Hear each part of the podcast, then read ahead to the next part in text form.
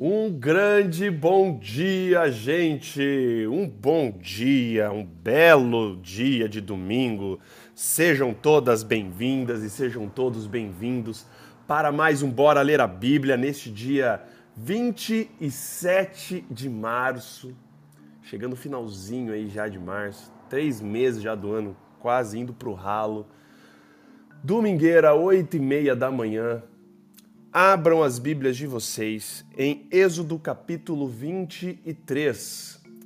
Abram em Êxodo capítulo 23, já vão se ajeitando aí na poltrona, vão abrindo as Bíblias. Queria mandar um bom dia para todo mundo do Clubhouse, um bom dia para todo mundo aqui do Instagram que está acompanhando ao vivo. Deixa eu ver quem está aqui no Clubhouse. Aqui, amor. Ah, Mandar um abraço aqui para a Flávia, para a Dayana, para a Lúcia e para a Jenny e para a Mariana, que estão aqui no Clubhouse. E aqui no Instagram, deixa eu ver quem está aqui no Instagram. A Amanda, a Carla e a Leide. Grande! Sejam bem-vindas, gente! Olha, as guerreiras de domingo de manhã, hein? A galera tá animada. Bom, espero que vocês já tenham aberto vossas Bíblias. Êxodo capítulo 23. Vamos fazer uma oração antes, convidando o Espírito Santo para estar conosco, e aí vamos na leitura que hoje vai ser rapidinho. Tenho tenho compromissos e aí eu tenho que fazer mais rápido.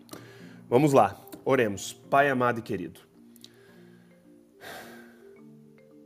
Agradecemos pelo que o Senhor é, Pai. Agradecemos porque o Senhor é o nosso criador. Agradecemos porque o Senhor é o nosso mantenedor, nosso salvador. A Ti, Pai, todo louvor, a Ti toda honra e a Ti toda glória, Pai. Nenhuma glória, nenhum louvor, nenhuma honra pra gente. Tudo para Ti, Pai.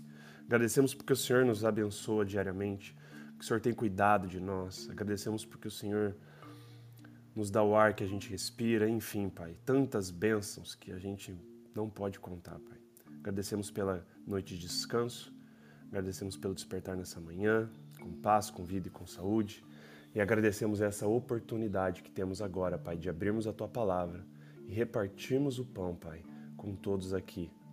E hoje, ao abrirmos em Êxodo 23, que o Senhor se faça presente através do Espírito Santo, nos dando sua sabedoria, seu entendimento, para que a gente possa compreender o que nós vamos ler e estudar aqui, Pai. Seja com todos que estão aqui acompanhando ao vivo e todos que estão ouvindo na gravação, Pai. Tudo isso te pedimos e agradecemos por amor de seu santo e maravilhoso nome, Pai. Amém. Muito bem, gente. Nós continuamos aí. Bom dia aí também pro Luquinhas Rosas, grande Luquinhas. Gra... Olha só, ontem, ontem não, né? Na verdade, dia dois dias atrás começamos a ver leis em Êxodo. Leis acerca de diversas coisas. Deus está conversando com Moisés no pé do Monte Sinai. E Deus agora, além da, da, dos dez mandamentos, da lei moral, Deus agora ele começa a jogar e, e, a dar várias leis para o povo. Leis de convivência, leis sobre responsabilidade social, leis sobre proteção de propriedade, lei acerca de escravo, leis sobre violência. Ele dá, começa a dar a legislação. Todas as leis ali para o povo. E nós vamos continuar as leis hoje. Hoje, capítulo 23, então, de Êxodo. E eu queria só falar uma, uma coisa, né? Normalmente, quando a gente estuda lei, normalmente, quando a gente estuda essas coisas, né? Tipo, a lei do Sinai, lei e tal, e aí a gente vai para o Novo Testamento, e aí, quando a gente vê Cristo, e a gente vê falando que Cristo renovou, né? E fala que eu, vou, eu apresento a vocês uma nova aliança. E aí a gente, ontem, nós temos um, um grupo aqui na, na, minha casa, que nós nos reunimos todo sábado, para estudar a Bíblia, para, enfim. E ontem nós falamos sobre aliança e sobre o que são as alianças, né? E ontem também, e a gente estava conversando ontem, como a gente tem às vezes a tendência de achar que uma aliança que vem após a outra anula a aliança anterior. Então a aliança que Deus fez com Abraão é anulada pela aliança que Deus fez com Moisés. A aliança que Deus fez com Adão e com Noé foi anulada pela aliança que Deus fez com Abraão. E assim por diante. E aí chega lá em, em, no Novo Testamento, a gente acha que a nova aliança que Cristo estabelece anula todas as outras alianças, anula tudo. Não. Na verdade, cada aliança ela começa de um, de um, de um tamanho e ela vai se expandindo conforme vai aumentando a compreensão das pessoas ao longo da história. Lembrem-se que a nossa fé, eu sempre digo isso, que a nossa fé é construída olhando para trás. A gente olha para trás, vê o que está atrás para expandir, para a gente ter uma nova compreensão. Então, quando Cristo lá na frente dá a nova aliança, na verdade não tem nada de novo. Ele só está expandindo o conceito. Por exemplo, um conceito muito claro, né? Quando a gente viu lá no Êxodo 20, não adulterarás. Ah, beleza. Aí a gente acha que adulterar é só ali o ato em si. Aí Jesus lá na frente fala o que era adulterar. Que adulterar é você já em pensamento olhar, por exemplo, para a mulher do próximo. Se você já pensou ali na, na, na, mulher do próximo ou no homem da próxima, você já adulterou. E enfim, altas coisas assim. E aqui é muito interessante que a gente vê, por exemplo, quando Jesus fala lá, ame os seus inimigos. Ame seus inimigos. Fala assim, nossa, mas que coisa nova, né? Como assim amar meus inimigos? E Jesus falando isso parecia que era algo revolucionário. Na verdade, Jesus só estava repetindo ideias de que, do que ele, ele mesmo já tinha dado no Sinai, aqui para Moisés. E eu vou provar para vocês, por exemplo, isso do relação ao amor aos inimigos. Como que eu amo meu inimigo? É difícil, né? Tipo assim, mas vamos começar a ler e aí eu vou mostrar para vocês aqui como que isso só se expande, como o conceito só, né? Vamos lá. Capítulo 23, verso 1, na minha Bíblia, na nova versão internacional, começa assim: Ninguém faça declarações falsas e não seja cúmplice do ímpio, nem sendo-lhe testemunha mal intencionada. Não acompanhe a maioria para fazer o mal. Ao testemunhar num processo, não perverta a justiça para apoiar a maioria, nem para favorecer o pobre num processo, para você ser imparcial. Olha que louco, né? Olha que agora que interessante o verso 4. Se você encontrar perdido o boi ou o jumento que pertence ao seu inimigo, leve-o de volta a ele. Se você vir o jumento de alguém que o, que o odeia, caído sob o peso de sua carga, não o abandone, procure ajudá-lo. Isso aqui, gente, nesse verso 4 e verso 5 é basicamente ame o seu inimigo que Jesus fala lá na frente. Jesus não fala pra gente passar a mão, conviver ali, chamar o inimigo, a pessoa que te odeia para dentro da tua casa e, te forçar a algo, te forçar um sentimento que você não vai nutrir pela pessoa. O amor, desde sempre, é traduzido em atos. Jesus amou o mundo como que Jesus amou o mundo? Por atos. Jesus veio, encarnou, viveu, ajudou, ensinou, morreu por nós e ressuscitou. Por atos, o amor através de atos.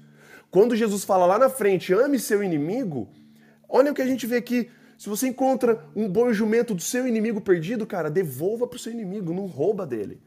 Não deixa ali, falar, ah, quer saber, vou deixar meu, esse cara que me odeia, eu quero que ele se dane, eu vou deixar o boi dele aqui. Não.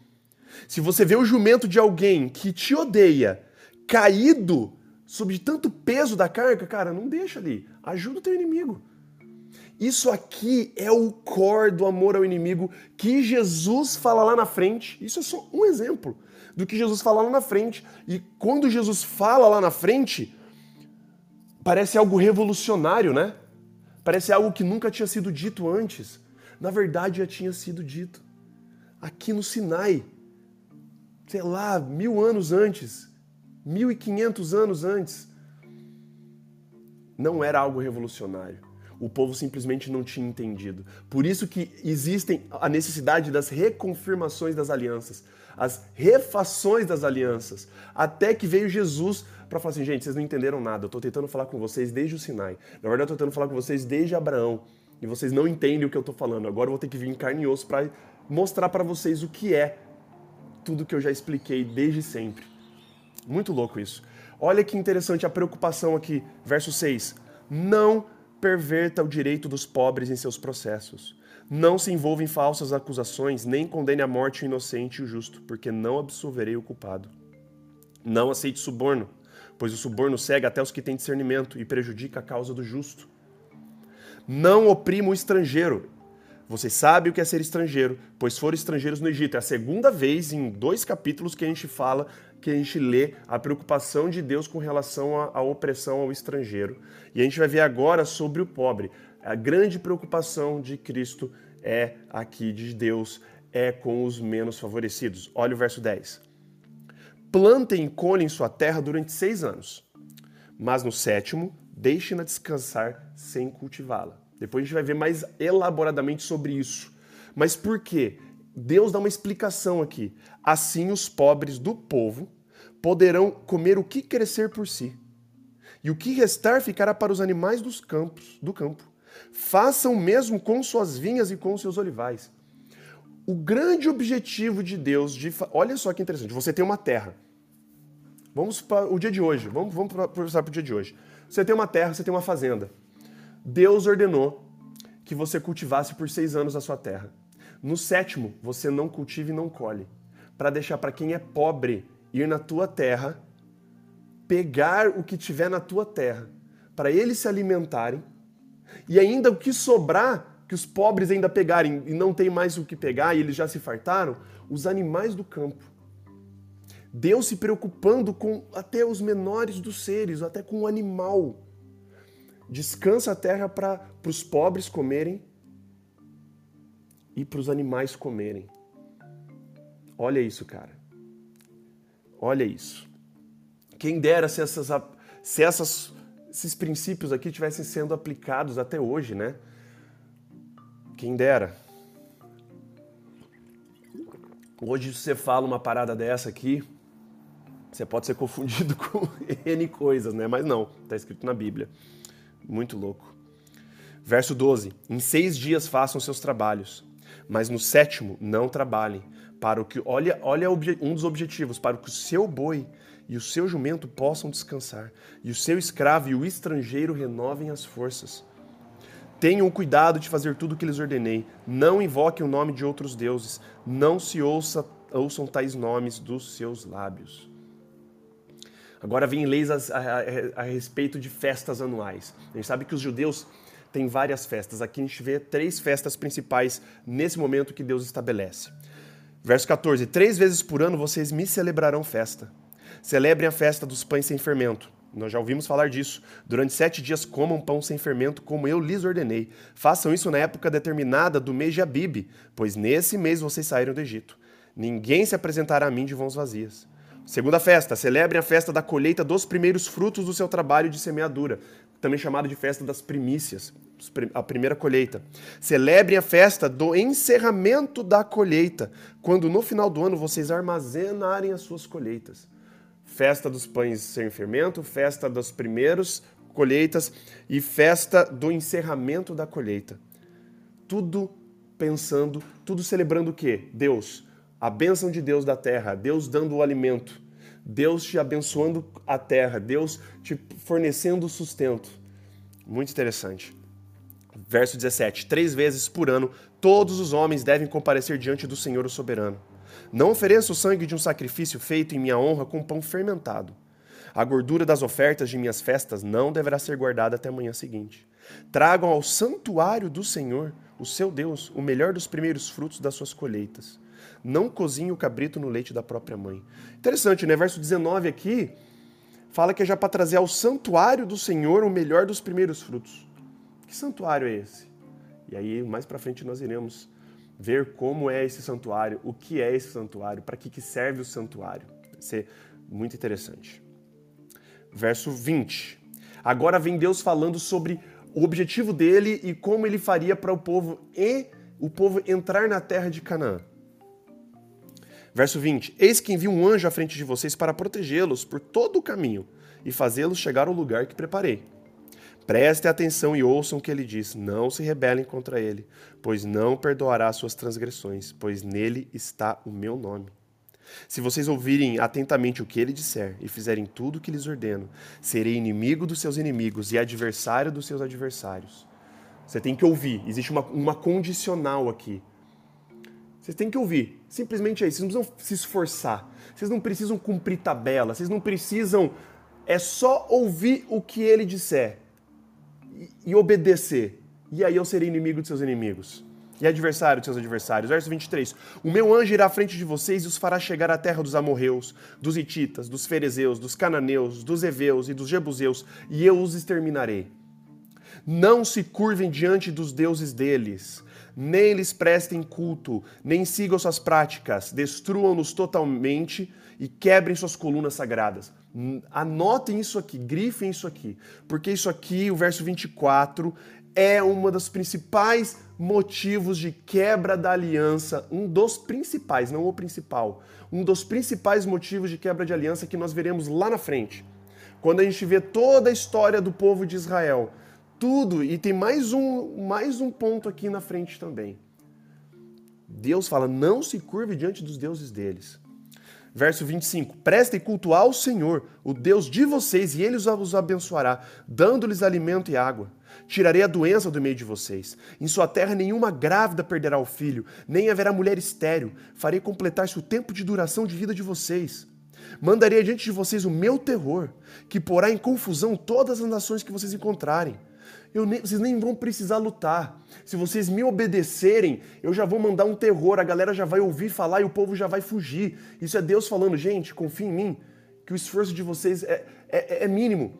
É só vocês confiarem e me obedecerem que o resto deixa comigo. Quem dera eles tivessem obedecido desde o começo aqui, né? Farei que todos os seus inimigos virem as costas e fujam, sem necessidade de batalha, sem necessidade de nada. Verso 28: Causarei pânico entre os heveus, os cananeus e os hititas, para expulsá-los diante de vocês. Não expulsarei eles num só ano, pois a terra se tornaria desolada e os animais selvagens se multiplicariam ameaçando vocês. Olha o cuidado de Deus. Eu os expulsarei aos poucos, até que vocês sejam numerosos o suficiente para tomarem posse da terra. E aqui ele reconfirma o que ele tinha falado para Abraão lá atrás. Estabeleceria suas fronteiras desde o Mar Vermelho até o Mar dos Filisteus, que é o Mar Mediterrâneo, e desde o deserto até o Eufrates. Entregarei em suas mãos os povos que vivem na terra, os quais vocês expulsarão diante de vocês. Outra coisa muito importante aqui que é um ponto nevrálgico, é um ponto sensível que faz uma quebra, que o povo lá na frente quebra aliança. Verso 32. Não façam aliança com eles, nem com seus deuses. Não deixe que esses povos morem na terra de vocês. Por quê? Por quê? Qual o objetivo? Nossa, Deus, se você, você é preconceituoso com os outros povos? Não. Deus explica aqui. Não deixe esses povos que moram na terra de vocês, senão eles os levarão a pecar contra mim, porque prestar culto aos deuses deles será uma armadilha para vocês. Deus tem um grande objetivo: preparar um povo, preparar esse povo, fazer esse povo ser completamente dependente dele, para quando eles entrarem na tela, naquela terra, todos os povos, isso a gente vai ver lá para frente, todos os povos vão olhar para aquele povo de Israel e falar assim: cara, esse povo é um povo diferente. Esse povo não tem rei, esse povo não tem um líderzão militar, mas é um povo abençoado, é um povo que tem tudo, é um povo que, que tem prosperidade, é um povo. Por quê? Através do povo de Israel, todos os povos da terra seriam abençoados todos os povos iriam ir para Israel e falar assim, cara, o que, que vocês têm de diferente que a gente não, que a gente não sabe o que, que vocês têm? Esse era o plano de Deus. Se tão somente o povo confiasse plenamente e seguisse a risca. Era só fazer isso. Não se curva do, diante dos deuses deles. Não façam alianças com eles. Não deixe eles morarem com vocês. Por quê? Não é porque eles são eles são inferiores. Não é porque o, a raça deles é diferente. Não, simplesmente porque eles são pagãos. E ele fala: prestar culto aos deuses deles vai ser uma armadilha e vai levar vocês a pecar contra mim. Era só isso que o povo tinha que fazer. Era só isso. Mas a gente vai ver para frente que não vai dar cinco segundos dessa ordenança, vai ver o que o povo vai fazer. Mas já terminamos o capítulo de hoje. Terminamos o capítulo 23. E, gente, eu espero que vocês tenham isso em mente, do capítulo do que eu falei hoje, logo no, no, no começo. Deus estabelece alianças desde o Éden até Cristo. Não uma aliança anulando a outra porque uma perdeu a validade. Ah, essa aliança expirou. Porque o que a gente está lendo aqui no Sinai vai chegar lá no, em Jesus, Jesus fala assim: não, Anula. Tudo que falei lá no Sinai para vocês não vale. Não. É tudo expandindo. Uma aliança expande a outra, uma aliança amplia o conhecimento da outra. E a gente viu aqui, por exemplo, hoje, o que é o amor ao inimigo que Cristo falou lá na frente. Aqui, no Sinai. Não se anula alianças. Deus não anula. Deus sempre ele reafirma. E Deus sempre buscando o homem para reafirmar a aliança. É o homem quebrando a aliança. É Deus falando assim, gente, me obedece. Só me obedece que vai dar tudo certo. E o ser humano desobedecendo. Como eu disse lá em Gênesis, né? Quando a gente estava estudando. Homem e mulher pecaram e se esconderam, e Deus vai atrás deles. Eu descrevi a humanidade inteira até Jesus voltar. É o homem e a mulher pecando, se escondendo de vergonha e Deus indo atrás e o homem e a mulher fugindo. É a humanidade fugindo de Deus com vergonha, é a humanidade fugindo de Deus por ser egoísta, é a humanidade fugindo de Deus por querer fazer os seus próprios desejos, suas próprias vontades. E Deus sempre indo atrás. Deus sempre dando um jeito de ir atrás do homem. Deus sempre vai dar um jeito de ir atrás de você. Por favor, não fuja de Deus hoje. Não fuja dos desígnios dele. Se você tiver o coração rebelde, achando assim, pô, eu vou fazer meu próprio jeito, vou adorar Deus do meu jeito, como eu quero, na hora que eu quero, não. Deus é amor, mas Deus também é justiça e ele exige coisas de nós, ele exige obediência, mas não obediência forçada, obediência por amor. Mas existe as regrinhas aqui, tá na Bíblia, nós estamos lendo. O manual tá aqui, ó, de Gênesis a Apocalipse. A gente vê, né? Se o povo tivesse feito tudo que Deus já tinha falado aqui no Sinai, talvez a história teria sido completamente outra. Oremos. Pai amado e querido, nós lhe agradecemos muito, Pai, porque o Senhor é um Senhor, é um Deus coerente, é um Deus que não muda. A gente vê de Gênesis a Apocalipse, a gente vê sempre o Senhor sendo coerente com as suas ideias. E o Senhor sempre preocupado, primeiro, com a sua adoração, e Senhor sempre preocupado com o nosso relacionamento com o próximo. Hoje nós vimos aqui no capítulo 23, inclusive, o amor ao inimigo. A gente ajudar o inimigo, a gente ajudar, não negar ajuda para as pessoas que nos odeiam. Se isso não é amar o inimigo, eu não sei o que é, Pai. A gente pensa que quando o Senhor veio aqui para essa terra, encarnado, o Senhor falou de, do amor aos inimigos. Muitas pessoas trataram isso naquela época e ainda tratam hoje como uma ordem revolucionária. Mas o Senhor já tinha dito isso para Moisés lá no pé do Sinai. Que a gente possa ter isso em mente, que tudo que o Senhor disse aqui na terra não era anulando o que, o que já tinha passado, é simplesmente confirmando e dando novos significados, expandindo. Que a gente possa entender, Pai, que o Senhor é um Senhor de ordem e o Senhor exige adoração nos seus termos, não adoração nos nossos termos. Que a gente possa entrar nos seus termos, que a gente possa te obedecer. Porque a gente sabe que o, o obedecer implica que a gente confie em Ti sabendo que o Senhor quer o melhor para nós, Pai. Seja com todos que estão aqui, Pai. Seja com essa nova semana para todos aqui que estão acompanhando o Bora da Bíblia, todas as famílias aqui representadas. Seja também com seus menores do reino. Hoje nós lemos aqui, Pai, sua preocupação com o estrangeiro, com o pobre. E isso sempre vem, Pai, sempre está na Bíblia. Que essa preocupação com o pobre, com os menos favorecidos, com o estrangeiro, com o refugiado, Pai, que isso se reflita hoje em dia no nosso caráter e na nossa preocupação também seja com esses menores do teu reino, Pai. Perdoe também os nossos pecados e faltas. Tudo isso te pedimos e agradecemos, Pai, por amor de seu santo e maravilhoso nome. Amém. Valeu, gente! Queria agradecer a presença de todos vocês. Lembrando que nós fazemos isso todos os dias, ao vivo, de segunda a sexta, das sete e meia às oito da manhã, sábados, domingos e feriados, das oito e meia às nove da manhã, todos os dias lendo um capítulo da Bíblia por vez. Hoje lemos Êxodo 23, amanhã será Êxodo 24 e assim por diante. Então, se você está aqui pela primeira vez e quiser acompanhar ao vivo, me adicione aqui como seu contato no Clubhouse, ativa o sino de notificação do meu perfil para você ser avisado toda vez que eu iniciar a sala. E também aqui no Instagram. Se é a primeira vez que você está caindo aqui de paraquedas no Instagram, me adiciona como seu contato aqui no Instagram. Ativa o sino de notificação do meu perfil lá, avisar quando o Gustavo iniciar as lives e você será avisado, avisado toda vez. Compartilhe o projeto do Bora Ler a Bíblia com quem você gosta, com quem você sabe que está precisando ler a Bíblia, reestabelecer o hábito da leitura da palavra. Nós fazemos isso aqui todo dia para isso. E não é para morrer aqui na leitura comigo, é para você ler em casa. E caso você perca ao vivo, gente, nós temos o nosso podcast no Spotify e o nosso canal no YouTube, que eu subo as lives aqui todos os dias. Beleza, gente? Um grande abraço para vocês, um ótimo domingo, uma ótima semana e até amanhã com Bora Ler a Bíblia, Êxodo capítulo 24. Um grande abraço aí, gente, valeus e falou!